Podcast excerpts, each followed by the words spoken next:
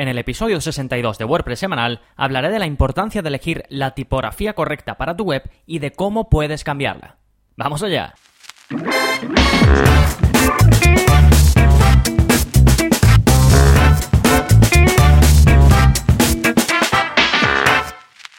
Hola, hola, soy Gonzalo de gonzalonavarro.es y bienvenidos a WordPress Semanal, el podcast en el que aprendes WordPress de principio a fin, porque ya sabes que no hay mayor satisfacción que la de crear y gestionar tu propia página web con WordPress. Y el episodio de hoy, así como todos los contenidos de mi web, están pensados precisamente para ello, para que aprendas WordPress, para que vayas mejorando y para que descubras cosas que antes no conocías. Y por eso precisamente hoy vamos a hablar de cómo cambiar la tipografía en WordPress de forma sencilla, porque se puede hacer por código y cuando creas themes y demás, pues hay que incluir la tipografía que tú quieres y además tú después puedes cambiarla si sabes código, que de hecho es algo que trataremos en la zona código y os enseñaré a hacer esto mismo de forma manual. Pero hoy quiero explicaros cómo podéis hacerlo de forma sencilla, que hay un montón de alternativas, eh, me refiero a plugins, con las que lo podemos hacer. Y además vamos a hablar un poquito de tipografías en general. Pero antes, ¿qué está pasando por gonzalonavarro.es?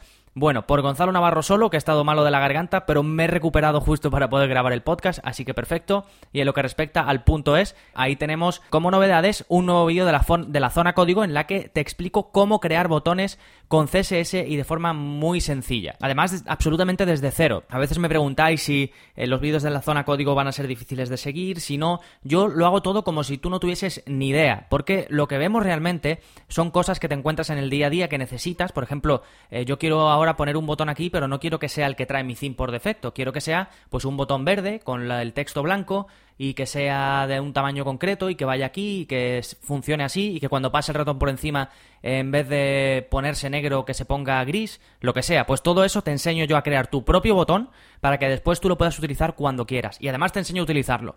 No te enseño solo a crearlo, sino después a utilizarlo donde tú quieras. Este y otros vídeos de la zona código los puedes ver eh, yendo a gonzalonavarro.es barra códigos. Ya sabéis que esto es parte de la suscripción a mis cursos, que además incluí esta opción que tenéis un vídeo semanal aparte de los eh, cursos mensuales, del soporte y de las descargas premium de forma gratuita. Eso en cuanto a lo que está pasando por mi web y por mí mismo. Y ahora sí vamos con el plugin de la semana, que es un plugin que te va a permitir ocultar notificaciones del admin, es decir, de tu área de trabajo, de tu escritorio, donde estás trabajando con WordPress. Y esto sirve en muchos contextos. Por un lado, si tienes clientes que están hartos de las notificaciones que reciben cada vez que acceden a su WordPress, o si por otro lado tú mismo estás hasta, hasta el gorro de esas notificaciones, pues si estás en alguno de esos dos casos, el plugin Hide All Notices puede venirte como anillo al dedo. ¿Por qué? Porque el desarrollador lo creó específicamente para eso. Él asegura que creó el plugin porque le producía muchísima irritación el hecho de ver las notificaciones y sobre todo de tener que decirle a sus clientes que no se preocuparan por ellas. Entonces el plugin básicamente ¿qué es lo que hace? Pues esconde los avisos básicos de WordPress, como eh, hace una copia de seguridad antes de actualizar esto, o las notificaciones que los themes lanzan, por ejemplo, algunos themes te dicen es recomendable que instales este plugin, y también esconde los avisos generales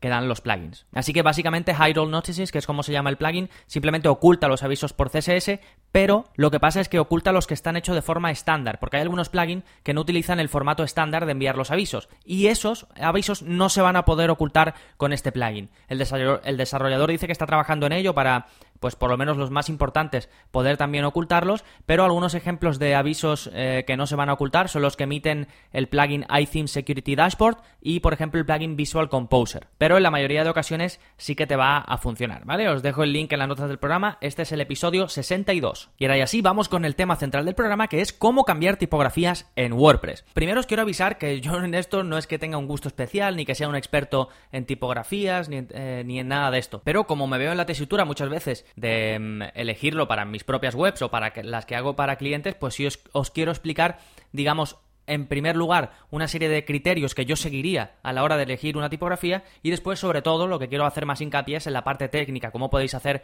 todo esto. Vamos a partir de algunas premisas. Imagina que has comprado el theme que te gusta o que lo tienes ya desde hace tiempo, pero la tipografía con la que viene ese theme o la que utiliza ese theme no te gusta o no te gusta o te gustaría incluir otra más para ponérselo por ejemplo pues a los títulos o algo así. En primer lugar, no te recomiendo que hagas muchas mezclas de tipografía. Cíñete a una o dos, porque después lo que tú puedes hacer con una tipografía es crear variantes. Si tú aumentas el tamaño de esa tipografía, el grosor de esa tipografía, si lo pones en cursiva, si juegas con ese tipo de cosas, te puede crear un efecto totalmente distinto al que te aporta tu tipografía de primeras. ¿Vale? Pues en el caso de de, como digo, que tú quieras cambiar la tipografía o añadir otra, estos son los pasos que yo seguiría. Por un lado, una tipografía legible. Sé que muchas veces puede ser que veas una tipografía y que digas, wow, es una pasada, tiene un montón de cositas redondas, tiene un montón de detalles y esta tipografía está muy chula. Sí, pero imagínate leerte un post entero con esa tipografía. Seguramente te acabes cansando. Entonces necesitas encontrar un equilibrio, ¿vale? Que sea elegante, que sea bonita, que cumpla a lo mejor con la idea que tú tienes o que quieres transmitir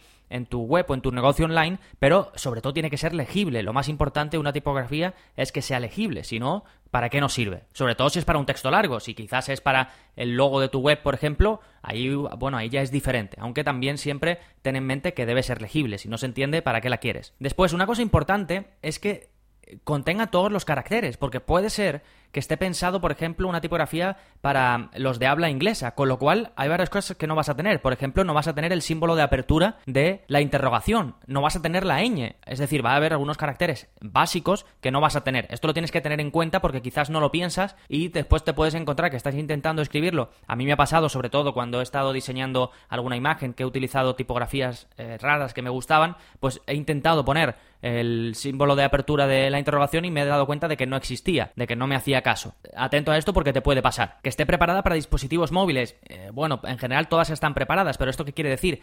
Que va un poco en la línea de la legibilidad, que sea lo suficientemente legible como para que en dispositivos móviles se vea de forma perfecta. Después hemos eh, comentado esto de pasada, pero que case con tu marca. Parece una tontería, pero dependiendo de lo que tú transmitas, si por ejemplo tú transmites eh, perfección, limpieza, eh, lo que sea, pues vas a tener que buscar una tipografía así, por ejemplo, una tipografía muy sencilla. Ahora, si tienes una web súper rockera que, que, es de impacto, que todo llama mucho la atención, pues quizás necesites también mm, una tipografía que vaya en esa línea, que sea más de impacto, que sea, por ejemplo, más recta en lugar de redondeada. El color correcto, el color es una cosa importantísima, por favor.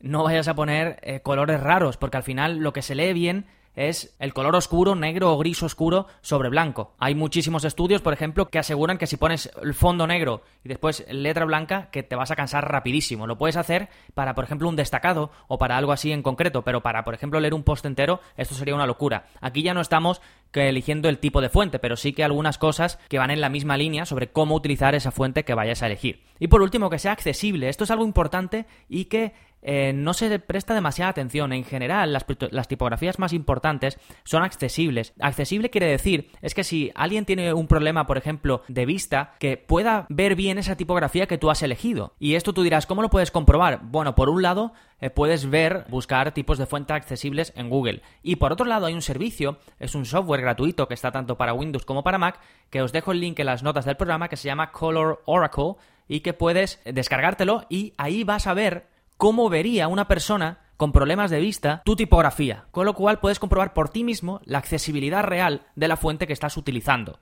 La accesibilidad además es un tema muy interesante que cada vez eh, más gente tiene en cuenta dentro del mundo WordPress, que cada vez hay más gente trabajando en ello eh, dentro del mundo WordPress. En las WordCamps hay ponencias sobre ello. Si te vas a la parte de make.wordpress.org, que es donde tú puedes ayudar a crear cosas en WordPress, puedes ayudar en, un montón de aspectos, en traducciones, en el marketing que se hace de WordPress, en el propio core, es decir, ayudar con el código de WordPress, pues eh, una parte importante también ahí es la accesibilidad, ¿vale? Así que, bueno, estos son unos criterios que a priori puede parecer eh, que son muy obvios, pero que muchas veces la estás eligiendo y no piensas en ello. Piensas, esta es la más bonita, esta es la que voy a usar. Y ahora sí, ¿cómo podemos cambiar la tipografía de nuestro WordPress sin volvernos locos, sin que sea imposible, sin que nos pongamos a tocar código y la liemos? Pues lo podemos hacer con cinco servicios que te voy a comentar y uno muy interesante que mm, va relacionado, pero no es específicamente para cambiar la tipografía, pero sí que te va a parecer interesante, estoy seguro. Entonces, el primer plugin del que vamos a hablar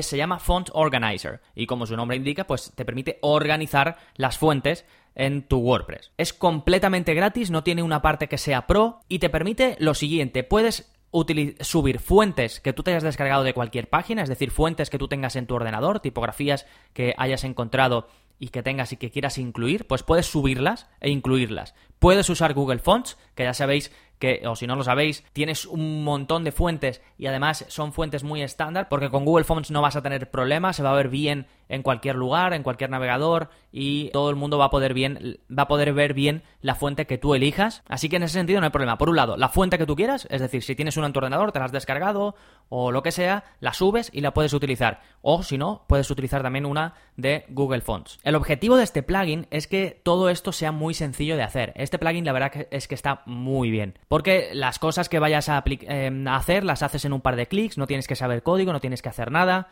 Puedes incluso subir varias fuentes a la vez. Puedes además te permite aplicar esas fuentes a determinados elementos generales de tu web, cosa que también está muy bien porque puedes decir, vale, esta fuente quiero que se aplique a esto y esta otra quiero que se aplique a esto otro. Y luego si usas Tiny, TinyNC Advanced, que es un plugin sobre el que hablo mucho, que mejora el editor de WordPress, pues vas a poder elegir también esa fuente que has instalado, la vas a poder elegir desde ahí, ¿vale? Esta es un plugin que está bien escrito, que es bastante popular, que tiene buenas valoraciones, además tiene soporte y demás. Está súper bien, lo recomiendo. Os dejo el link en las notas del programa, se llama Font Organizer y además tiene una demo en, su, en la página del plugin para que podáis ver cómo es antes de utilizarlo. Vamos con el siguiente, que es uno parecido, que se llama Use Any Font, pero aquí, por ejemplo, solo puedes utilizar una fuente.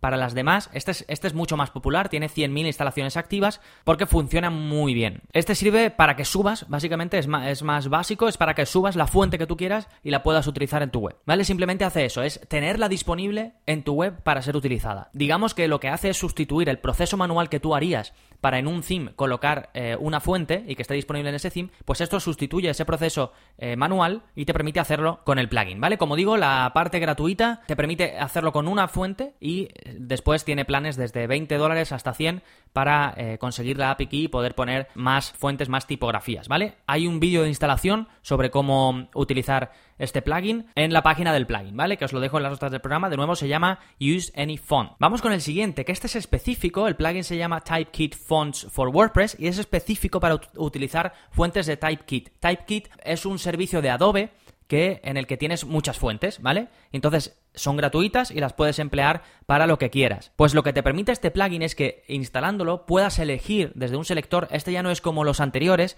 en los que tú subes tu propia fuente o tú añades tu propia fuente de Google Fonts, sino que en este caso lo que haces es elegir de las fuentes disponibles de Typekit, elegir la que tú quieres utilizar. Esto en términos de rendimiento es peor que en los otros, porque en los otros tú subes una fuente y ya está. Aquí, sin embargo, tienes todas esas fuentes y tú eliges la que tú quieras. Con lo cual, esto en términos de rendimiento siempre va a ser peor que lo otro, en el que tú subes simplemente lo que necesitas y ya está. Pero está muy bien, ¿por qué? Porque tienes acceso a toda la librería o a toda la galería de fuentes de Typefont de Adobe, que son un montón y tiene una variedad tremenda. Y por supuesto también tienes, eh, tienes fuentes gratuitas, pero también tienes fuentes de pago y si ya habías comprado alguna, pues esto te va a permitir añadirlo de forma sencilla a tu WordPress. ¿Qué más? Hemos hablado un poquito de Google eh, Fonts y en este caso os voy a recomendar un plugin para que puedas precisamente utilizar cualquier fuente de Google Fonts en tu web. Este plugin tiene más de 300.000 instalaciones activas, así que fijaos lo popular que es y simplemente pues puedes elegir la fuente que quieras. Google Fonts tiene más de 600 tipografías disponibles, incluidas variantes y con este plugin pues eso, puedes elegir la que quieras. Además, ¿qué cosas buenas tiene este plugin? Pues que te permite previsualizar en tiempo real porque se integra en, en el personalizador de WordPress, entonces te permite ver cómo quedaría tu web con una fuente en concreto. Con lo cual, antes de guardar los cambios, puedes ver, puedes ver cómo queda tu web. Eso es muy interesante y está muy bien. ¿Vale? Como lo demás, no necesitas saber código ni nada, es muy sencillo de utilizar y tiene pues algunas cosas interesantes, como por ejemplo, si la fuente de Google Fonts se actualiza, pues el plugin te la actualiza automáticamente, no tienes tú que hacer nada. Pero básicamente la parte, la mejor parte, la más interesante para mí es que puedes desde el personalizador controlarlo y ver cómo queda tu web y después, una vez lo tengas, pues dejarlo eh, listo, guardarlo y que ya se apliquen los cambios de verdad. Y el último plugin que vamos a ver se llama Font Resizer. Y esto es muy interesante porque habéis visto alguna vez que entráis en algún periódico, eh, me refiero online, y tenéis la opción de ir aumentando el tamaño de letra o de ir disminuyéndolo en función de vuestras necesidades, de lo que prefiráis, pues este plugin hace precisamente eso. Te instala un widget que tú puedes colocar en cualquier área de widget que tengas en tu web y entonces tus lectores van a poder, cuando estén leyendo cualquier contenido, van a poder elegir cómo quiere de grande el tamaño de letra. Esto es muy interesante sobre todo para otros dispositivos, porque al final cuando alguien está leyendo en el móvil o está leyendo en la tablet, que pueda aumentar el tamaño de letra si así lo quiere. Incluso en el ordenador. Yo muchas veces eh, tengo que aumentar el tamaño de la pantalla, tengo que ir haciendo zoom porque me encuentro con texto muy pequeño y yo veo perfectamente, pero hay veces que hay páginas que están así, vamos, que tienen mucho blanco alrededor o muchas cosas alrededor y el texto en medio súper pequeñito y a veces que tengo que ampliarlo. Pues esto puede aportar una mejor experiencia de usuario para tus lectores, ¿vale? De nuevo el plugin se llama Font Resizer, lo podéis encontrar en las notas del programa, de nuevo episodio 62. Y un último apunte, en concreto para los usuarios de Genesis. Me he dado cuenta que el curso tiene muchísimo éxito, que muchos de vosotros utilizáis Genesis para crear vuestra página web o vuestras páginas web, que alguno de vosotros pues creáis también otras para clientes o para distintos proyectos que tenéis personales. Pues en el curso vemos como con Genesis Extender, que está disponible, es un plugin que como su nombre indica extiende las posibilidades que tienes con Genesis, pues con ese plugin tenéis incluida la posibilidad de elegir cualquier fuente de Google Fonts y te dejo un link en las notas del programa donde te enseño cómo configurarlo, cómo habilitar esta opción para tú poder utilizar cualquier fuente de Google Fonts y en otra lección en la que vemos cómo editar el CSS y demás de forma sencilla, con un cuadro de ayuda que es muy interesante, si no lo habéis visto, echadle un vistazo, pues os dejo el link también en esa lección, a esa lección donde os explico cómo hacer efectivo, digamos, el uso de esa fuente de, de Google Fonts. ¿Vale? Así que al final el tipo de letra que elijas para tu web puede tener un efecto bastante importante en términos de diseño y de legibilidad. Y esto al final va a afectar a la opinión de tus lectores sobre tu web y al tiempo que pasen en ella. Y el tiempo que pasan tus em, lectores en tu web es importante, afecta muchos factores, entre otros al SEO. Así que al final todos los detalles de una web son importantes, todos están eh, relacionados. Tampoco te puedes volver loco con todos los detalles, no te puedes volver loco con eh, que tu web sea la más rápida del mundo, porque a lo mejor al intentar hacer eso, pues estás eh, quitando otras cosas que son importantes. No te puedes volver loco tampoco con el tema de las fuentes, de es que me gustaría que esto fuese, yo que sé, tuviese una esquina un poquito más redondeada. Em, simplemente tener todo en cuenta, pero sin volverte loco, porque si no al final estarías toda la vida retocando cosas y demás, y lo importante es moverte hacia adelante. Así que también esto hay que tomárselo con tranquilidad y darle la importancia relativa que tiene. Así que nada más, recuerda que puedes hacerte suscriptor para acceder a todos los cursos sobre WordPress, a las descargas de plugins y themes premium que vemos en los cursos y algunos regalitos que voy haciendo, a soporte personalizado por correo electrónico y a un vídeo a la semana para personalizar tu web a través de código que ya hemos dicho que esta semana hemos visto cómo crear tus propios botones para después utilizarlo donde tú quieras. Y además desde cero. No tienes que tener ni idea de código ni falta que hace porque simplemente vamos a ir utilizando lo que necesitemos en cada caso. Y nada más, si te ha gustado el episodio de hoy quieres ayudarme a que siga creciendo, a que siga llegando a más gente, a poder estar ahí, ya sabes que te agradezco muchísimo una valoración en iTunes porque me ayuda un montón. Y si sigues el link que te dejo en las notas del programa, no vas a tardar nada, simplemente haces clic, vas a reseñas y dejas la reseña que te apetezca. Y si me escuchas de iBox, ya lo sabes, también te agradezco muchísimo tus comentarios y tus me gusta. Nos seguimos escuchando. Adiós. Thank you.